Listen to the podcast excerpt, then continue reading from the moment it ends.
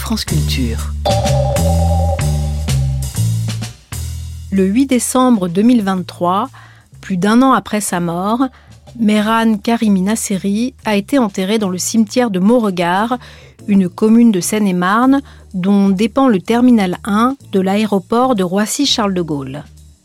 Né en 1945, Mehran Karimi Nasseri, sœur Alfred Mehran, comme lui-même se faisait appeler, était l'homme devenu célèbre pour avoir, entre 1988 et 2022, vécu 18 ans dans l'aérogare de Roissy, où il aura finalement fini sa vie.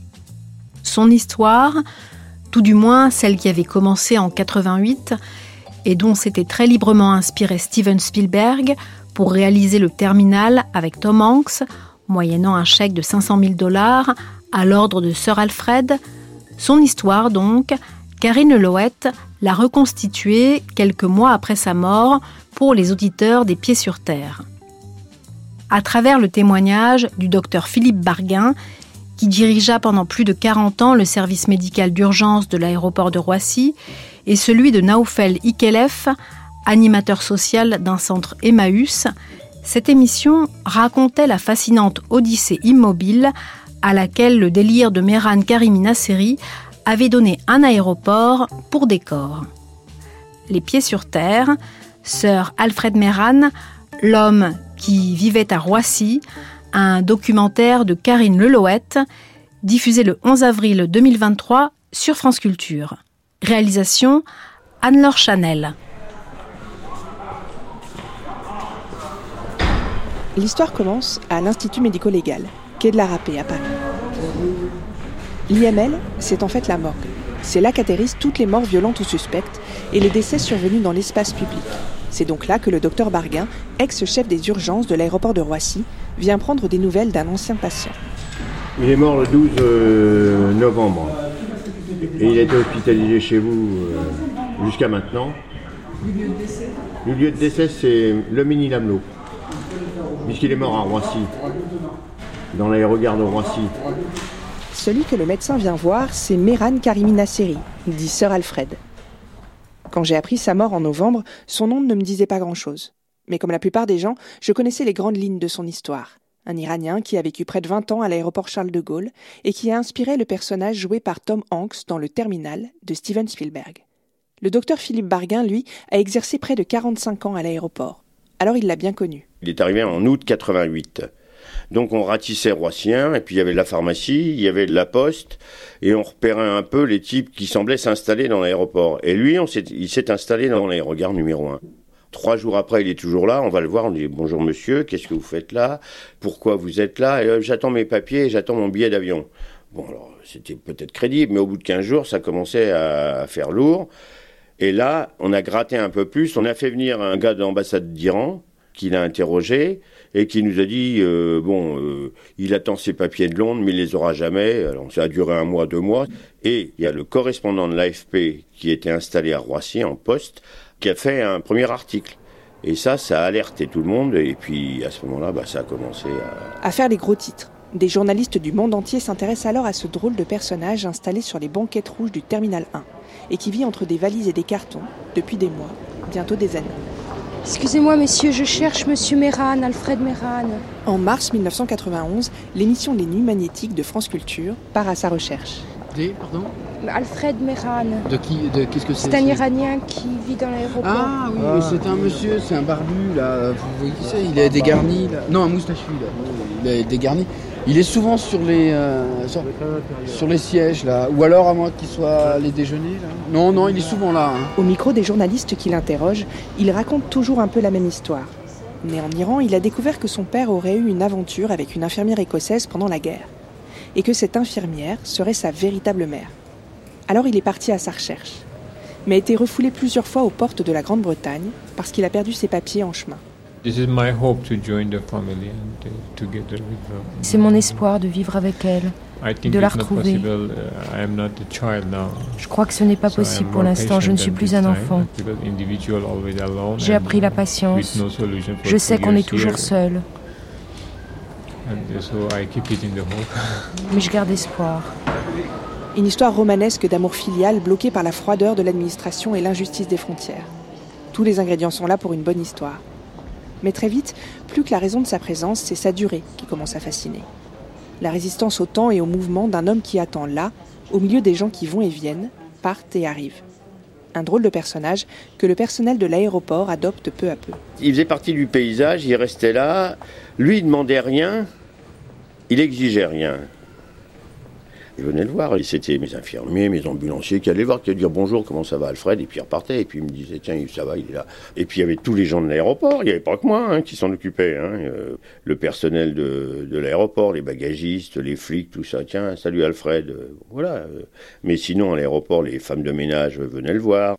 Donc elles le nourrissaient. Nous, on le nourrissait. Moi, je voulais pas être reprochable. Hein. Je voulais pas qu'il fasse quoi que ce soit qui aille euh, contre sa santé. Puis les journalistes qui venaient le voir lui donnaient 20 francs, 40 francs. Donc il arrivait à vivre. Il mangeait euh, des sandwichs, il mangeait euh, dans son truc, il voulait pas bouger. Il détournait les, commodités données aux, voyageurs à son profit. Les toilettes, il y avait des douches, on pouvait se raser, on pouvait... Bon. Et on lui avait acheté un Walkman, parce qu'on voulait pas qu'il devienne fou. Il fallait des piles. On lui avait acheté un chargeur de piles.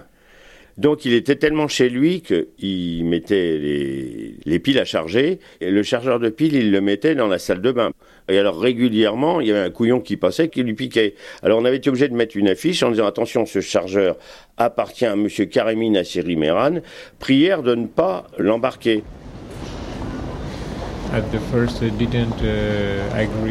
Au début, les policiers ne voulaient pas que je séjourne ici. Mais ça s'est arrangé.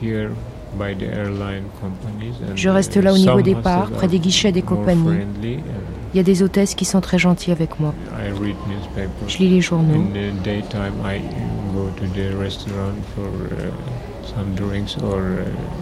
De temps en temps, je vais boire quelque chose ou manger au restaurant. Uh, uh, Rien de spécial. Uh, Tout le monde est gentil ça va bien. Il y avait des soirs où je prenais ma bagnole, je disais, bon, allez, Alfred, vous n'allez pas rester là, vous allez devenir fou. Euh, on va visiter Paris. Donc on partait la nuit visiter Paris. La Tour Eiffel, euh, Montmartre, euh, Pigalle, les trucs comme ça. Bon, ça le passionnait pas. Hein. Il était figé, quoi. Il, était il avait une froideur affective. Il me suivait, donc au moins ça.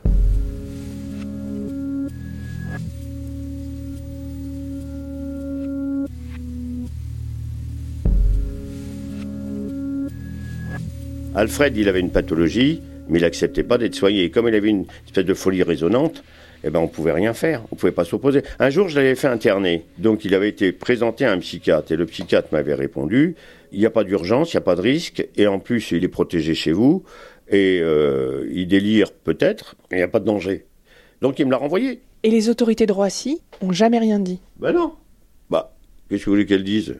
Ce qu'il fallait, c'était euh, euh, qu'il n'y ait pas d'incident il pouvait rien faire de toute façon. Il serait arrivé, allez, vous me le virez, ben, il serait revenu. De temps en temps, Meran est quand même convoqué au tribunal de Bobigny pour séjour irrégulier. Il y est condamné chaque fois à être expulsé, mais revient inévitablement à l'aéroport. Ce serait d'ailleurs au tribunal qu'un greffier, lassé d'avoir à prononcer son nom à rallonge, l'aurait appelé Alfred Meran. Un surnom que l'Iranien adopte alors en y accolant le titre de sœur, pour faire un peu distinguer. Cela fait déjà une décennie qu'Alfred est à l'aéroport. On est au début des années 2000. Et Spielberg arrive là-dessus. Il y a une fille de chez Spielberg qui arrive, qui dit voilà, euh, je viens voir votre protégé, euh, on achète son histoire. Alors ils sont allés chercher un avocat spécialisé dans les trucs de films et ils ont fait signer la vente de l'histoire d'Alfred. Il a signé le contrat et puis quelques mois plus tard, j'ai reçu un coup de fil du staff de Spielberg qui me disait écoutez, on va vous envoyer des sous. Je dis, c'est gentil, mais euh, Alfred, il n'existe pas. Comment voulez-vous qu'il ait un compte? Il me dit, oh, bah, vous débrouillez. Hein, euh, bon. Philippe Barguin parvient à ouvrir un compte à la Banque postale de Roissy. Trois jours après, je, reçois un porteur spécial qui arrive avec un chèque. Il y a des chiffres, des lettres devant, US dollars, il y a des virgules et il y a plein de zéros. Il y a 498 000 dollars. Et puis Alfred, eh ben, il a vécu avec ça, avec cet argent-là, dans l'aéroport. Alors, il dépensait très peu. Alors, il a changé son Walkman, euh, il a acheté un petit poste de télé, mais c'est tout. Il n'a pas dépensé beaucoup de sous. Hein. Avec son avocat, on avait essayé de lui faire acheter un appartement ou un petit studio. Euh, et il n'a pas voulu, il voulait rester à l'aéroport. Ça, alors là, il était rentré dans sa folie personnelle. Hein. Et puis, qu'est-ce qui s'est passé? C'est en 2006.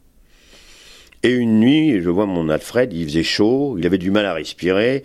Je me dis, oh là là, ça va mal. Alors je lui dis, il faut aller à l'hosto. Non, hors de question, je veux pas. Ici, Alfred là. Et puis, à 3 heures du matin, je suis revenu, je l'ai mis sur un brancard et on l'a fait hospitaliser à l'hôpital. Il est resté pas mal de temps à l'hosto et puis ensuite il est sorti. Il a accepté d'aller dans un foyer dans le 20e. Il a été là-bas. Alors après, je l'ai perdu de vue. Le foyer dont parle le médecin est un CHRS, un centre d'accueil et de réinsertion sociale d'Emmaüs, situé rue des Pyrénées, à Paris. J'ai retrouvé un ancien de là-bas. Je suis Naofali Kilef, donc euh, je suis travailleur social. Je suis rentré dans ce centre en juillet 2008 et avait ce monsieur Meran Karimi Nasseri, dont je ne connaissais pas l'histoire. Il était là depuis, si je m'en abuse, mars voire juin 2007, dans notre structure d'Emmaüs. C'est comme ça que j'ai hérité de son dossier. Je me suis présenté auprès de ce monsieur qui parlait pas français. Je baragouinais un peu d'anglais en lui disant euh, Hello, my name is da, da, da, I am your social worker. Je pense qu'il a vu un nouveau visage, donc il s'est dit Ah, c'est peut-être l'occasion d'exprimer mon vœu, mon réel vœu. Can you help me? If you want to help me, call Dr. Balgan. On a compris que c'était le docteur euh, qui travaillait avec lui à Roissy. On l'a appelé et on avait un collègue à Roissy donc qui est venu avec le docteur Barguin.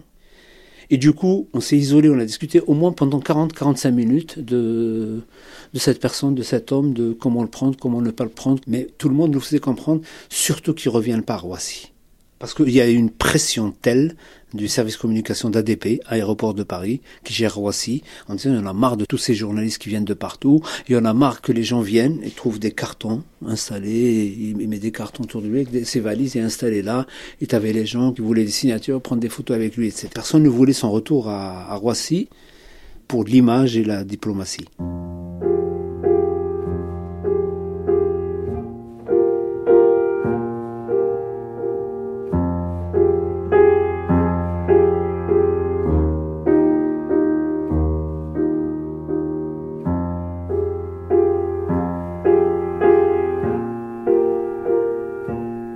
Quand j'ai commencé à travailler avec lui, il a commencé à me raconter My mother is an English woman. I want to.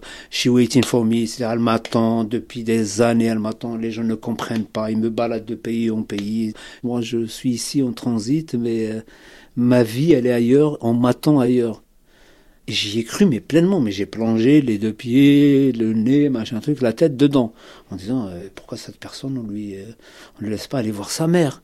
Il m'a parlé une fois de sa mère, deux fois de sa mère. Au bout de la troisième fois, il s'est braqué. Il a compris que moi-même, j'étais parmi les autres monteurs. Et chaque fois que je dis Hi, Sir Alfred, I want to see you. Don't talk with me. I don't want to see anybody. I just want to go to airport and take plane. Can you help me? Call me a taxi. Tout le temps, il m'a toujours dit ça. Il avait beaucoup d'argent, il avait 500 000 dollars au moins. Ce monsieur a toujours mangé des sandwichs grecs avec tout l'argent qu'il avait, il mangeait des sandwichs grecs. Même la participation financière, à l'époque on exigeait des gens que quand ils avaient des revenus, il y avait une participation financière. Il l'a jamais donnée au sein du centre. Et tout le monde était sur les œufs, on ne peut pas le jeter dehors. On avait promis à la préfecture qu'on le prenait en charge, qu'on faisait un travail avec lui. Il y avait des gens qui étaient prêts à l'accueillir pour pas cher dans un hôtel, mais euh, non, je veux rentrer à Roissy, je veux prendre l'avion, rentrer à Roissy.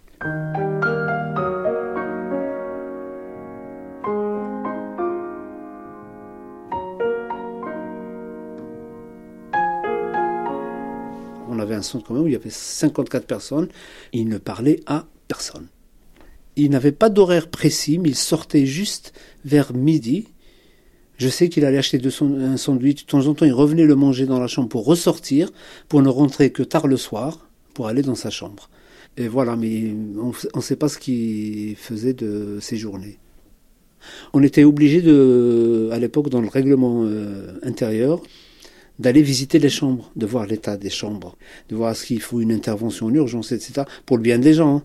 On n'a jamais réussi à rentrer dans sa chambre. Pourquoi? Pas parce qu'il nous fermait la porte, parce que c'était blindé de valises et de cartons, mais de belles valises hein, de qualité, bien rangées, des cartons bien rangés, mais blindés. Donc, euh, je me demandais dans quelle place il dormait ce monsieur. Je pense qu'il a toujours fantasmé son voyage. Il se préparait vraiment au grand voyage, quoi, pour aller euh, voir cette mer qu'il aura peut-être même inventée, qui n'existe pas, parce qu'à aucun moment dans toute son histoire, il y a une femme ou un membre de sa famille qui s'est manifesté en disant c'est vrai, cette femme existe et sa mère vraiment est anglaise. Voilà. À aucun moment. De mon côté, j'ai essayé de retrouver des membres de la famille de Mehran. J'ai appelé l'ambassade d'Iran. Bonjour, vous parlez français? Oui, bonjour. Euh, je m'appelle Karine Lelouette, je suis journaliste pour France Culture. Qui a promis de chercher. Est-ce que vous pouvez me laisser un numéro de téléphone et je vais voir avec. Euh, parce que là, comme c'est une nouvelle, ils sont. Mais qui n'a plus donné de nouvelles. J'ai écumé les réseaux sociaux, sans succès. Et puis j'ai lu dans un article du Guardian qu'un Américain avait vécu quelques mois aux côtés de l'Iranien à Roissy au début des années 2000, pour réaliser Here to Where, un drôle de film mi-fiction mi-documentaire. À l'époque, il avait fait des recherches sur la famille de Mehran et avait identifié quatre frères et deux sœurs. Il avait même réussi à contacter un de ses frères au téléphone. Ce réalisateur s'appelle Paul Bertzweller. Je le contacte par Zoom. Il me raconte que Mehran venait d'une famille bourgeoise de Téhéran, qu'il était très éduqué, qu'il avait des petites amies et jouait très bien au ping-pong. Un homme normal qui aurait quitté l'Iran soudainement. À l'époque, le frère lui raconte aussi que la famille continue à suivre les aventures de Mehran à travers les journaux et que sa mère iranienne pleure beaucoup en l'entendant évoquer le fantasme d'une autre mère en Écosse. Vingt ans plus tard, Paul a perdu les coordonnées du frère de Mehran. Je ne peux pas le contacter à mon tour. Mais au fond, je me dis, les origines de Mehran, sa famille, est-ce que c'est vraiment ça l'important À l'époque de son séjour chez Emmaüs, Mehran n'en démord pas. Il n'est pas, ou plus, celui qu'on croit, se souvient Naoufali Klef. Cette personne a créé un personnage, il lui a construit une histoire, il y a cru pleinement. Après, il lui a donné des variantes. Il commence à dire je suis danois, je suis suédois. Il parlait que de lui, que je ne suis plus iranien. Oubliez-moi, je m'appelle Sir Alfred. Il s'est défait son identité pour recréer une nouvelle identité. Il y est tombé dessus, il y est cru complètement. Alfred, donc, puisque c'est son nom désormais, reste au centre, enfermé dans son histoire. Naoufel, lui, part travailler ailleurs, mais toujours chez Emmaüs. 1er avril, je commence à Roissy. Là-bas, on avait une maraude et un accueil de jour. C'est une première fois que je vais là-bas et je commence mon travail avec mes collègues, etc., normalement. Et j'appelle ma collègue Rudy Pyrénées. Donc je l'appelle de temps en temps, on se voit de temps en temps, etc. Et je demande comment va-t-elle, comment va Sœur Alfred, égal à lui-même, c'est tout. Jusqu'au moment, vers fin 2011, on nous a appelé en disant ah, il y a monsieur Sœur Alfred qui est revenu à Roissy. En fait, il avait quitté le CHRS Pyrénées pour aller euh, se réinstaller à Roissy. Et donc, on nous a appelés, on nous a dit, il est là. Donc, on a accouru. Il était d'une violence contre nous. Surtout, moi, il m'a vu, il me dit, Don't touch me. I don't want to see you. I don't want to talk with you. I don't want to meet you. Emmaüs, ne me touchez pas, foutez-moi la paix. Vous m'avez fait perdre mon temps. Vous m'avez miroité que je pouvais prendre l'avion. Et là, il s'est installé pareil, avec un peu plus de valises, de cartons, de machin. Il s'est installé vraiment pareil, au même endroit. Voilà. Et là, on, l'avait à l'œil, donc on disait, même si on ne l'approche pas, il faut regarder si ça déborde pas. Et ça commençait les attroupements autour de lui. Les gens qui disaient, ah, Sir Alfred est revenu, donc les photos, les machins, et ça l'énervait, lui. Ce n'est plus le Sir Alfred qui était là en transit tout au début de son histoire, etc., qui était euh, presque affable en disant je suis là, je réponds aux gens et c'est fini. C'est le gars complètement écrit qui n'aime plus personne et nous, comme travailleurs sociaux, on ne pouvait pas faire plus que ça.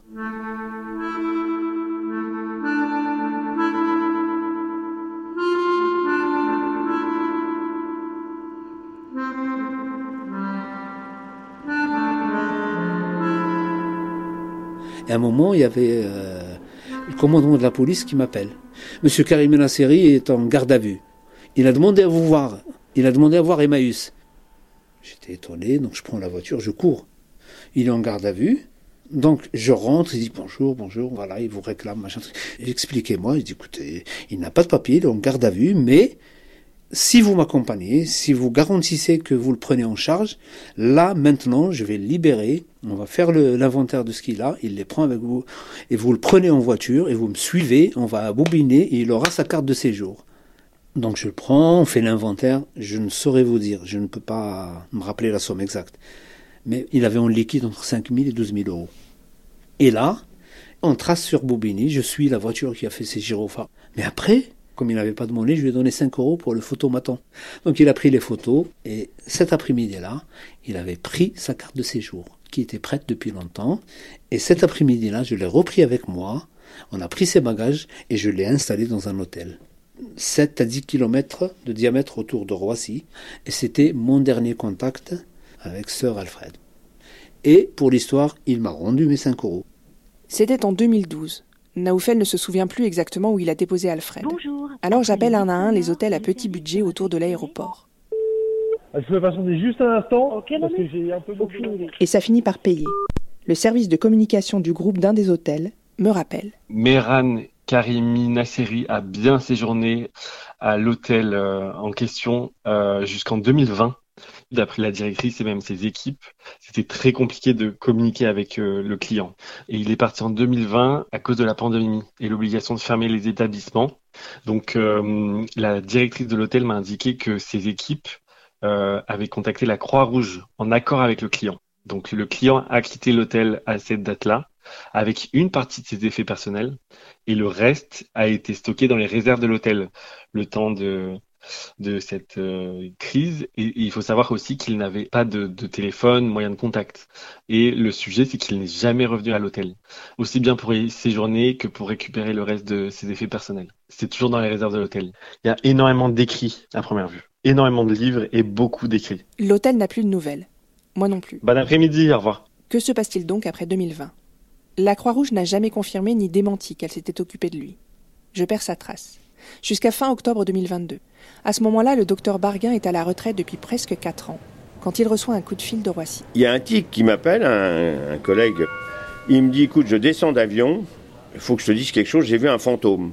Je téléphone au service médical, je dis à mon confrère de l'un des confrères de garde, écoute, va me faire une photo, il y a un type à tel endroit en face de l'espace de, prière. Il semblerait que ça soit Alfred. Il a fait une photo du gars, il me l'a envoyé, je dis ah bah oui, mais c'est Alfred. Alors j'ai pris ma bagnole tout de suite. Hein. J'ai vu Alfred, j'ai dit mais, qu'est-ce que vous faites là Alfred? Dit ah, je suis fatigué. Euh. Je dis bon ben écoutez, on va s'occuper de vous, vous inquiétez pas. Il n'était pas abandonné et on le surveillait. Alors c'était un vieillard. Hein il allait pas bien, hein. il était quand même très fatigué, mais il était toujours aussi obtus. Il voulait pas de coup de main. Le seul truc qu'il m'a demandé, c'est donnez-moi de quoi me raser, c'est tout. Alfred se réinstalle à l'aéroport, mais rien n'est plus pareil. À cause de la pandémie et de la baisse de la fréquentation des vols, le terminal 1 où il a vécu si longtemps est fermé. Les gens qu'il a connus sont partis à la retraite ou ailleurs. Alors il emménage au milieu d'un autre terminal, le 2F. Le docteur Barguin me montre une photo. On y voit un homme chétif, l'air perdu, au milieu d'un grand hall en béton sans âme. Il était installé là, comme ça, il attendait là. Il était immobile dans le passage. Immobile dans le passage. Les gens ne le voyaient même pas. Hein. Il était là comme ça. Et puis vendredi 12, je crois, je crois que c'est un vendredi, hein, c'est ça. Et là, ils m'ont dit, il vient de faire un malaise. Puis moi, je suis arrivé tout de suite, il était, il était mort. Ah, il est revenu pour mourir. Il a senti que c'était fini, il est revenu. Je suis convaincu. Il me l'a pas dit franchement, mais mais j'étais content qu'il soit mort à l'aéroport. On a ouvert la, parenthèse à l'aéroport en 1988 et on l'a fermé en 2022 ou à l'aéroport. Et les mêmes gens, euh, le même service médical qui s'est occupé de lui, a signé son certificat de décès. Très vite, l'enquête ouverte par le procureur conclut à une mort naturelle. Mais il reste un problème, de taille. Parce que dans les poches d'Alfred, au moment de sa mort, il y a plusieurs dizaines de milliers d'euros en cash. 60 000 selon le docteur Barguin, et peut-être davantage sur le compte de la banque postale. La police tente de contacter la famille via l'ambassade d'Iran, en vain. L'argent liquide est placé sous scellé et personne n'a la main sur son compte en banque. L'enterrement est repoussé, s'inédié. On est désormais en mars, quatre mois après la mort d'Alfred. Le docteur Barguin décide de prendre les choses en main. Et c'est comme ça que je me suis retrouvée à l'Institut médico-légal. Je sais pas qui c'est qui va s'en occuper surtout. Bon, donc euh, c'est une, c'est une, une, inhumation par voie administrative, quoi. D'accord. Ok, pour l'instant vous en êtes là. À négocier qu'un mort très riche, dont l'histoire a inspiré un blockbuster, ne finisse pas au carré des indigents. Donc il faut que j'aille voir à la mairie. Et son corps, il peut rester combien de temps ici? Le corps peut rester un an à l'IML, Mais le médecin compte bien accélérer les choses et surtout faire enterrer Alfred à Mauregard, la commune dont dépend le terminal 1 de Roissy, où Alfred a vécu 18 ans. À la mairie de Mauregard, on nous dit qu'il faut écrire une lettre à Madame la maire pour demander une dérogation. Madame. Il est où le cimetière Ah, c'est pas. Euh, vous voyez, vous contournez la route là-bas Oui. Et vous, il y a, vous allez contourner, il y aura un feu rouge, d'accord Oui. Il va y avoir un feu rouge. Vous continuez tout droit et c'est pas loin parce qu'il y a marqué. Hein, ah, il y a marqué. c'est en face dans, du parking. Ah, d'accord. Hein. Bon, très bien, merci. Merci. En attendant, on va faire un tour au cimetière où le docteur Barguin rêve d'enterrer Alfred. Là, c'est une impasse. On va tourner là.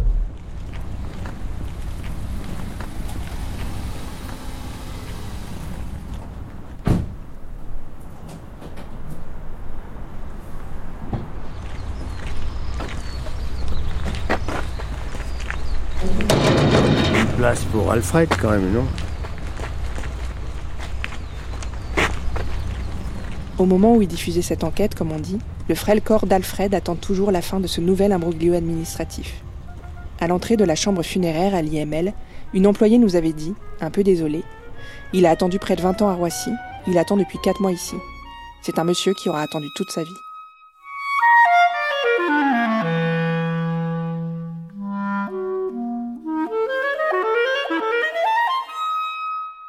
C'était Sir Alfred Meran, L'homme qui vivait à Roissy, un documentaire de Karine Leloët, diffusé dans Les Pieds sur Terre le 11 avril 2023 sur France Culture. Réalisation Anne-Laure Chanel.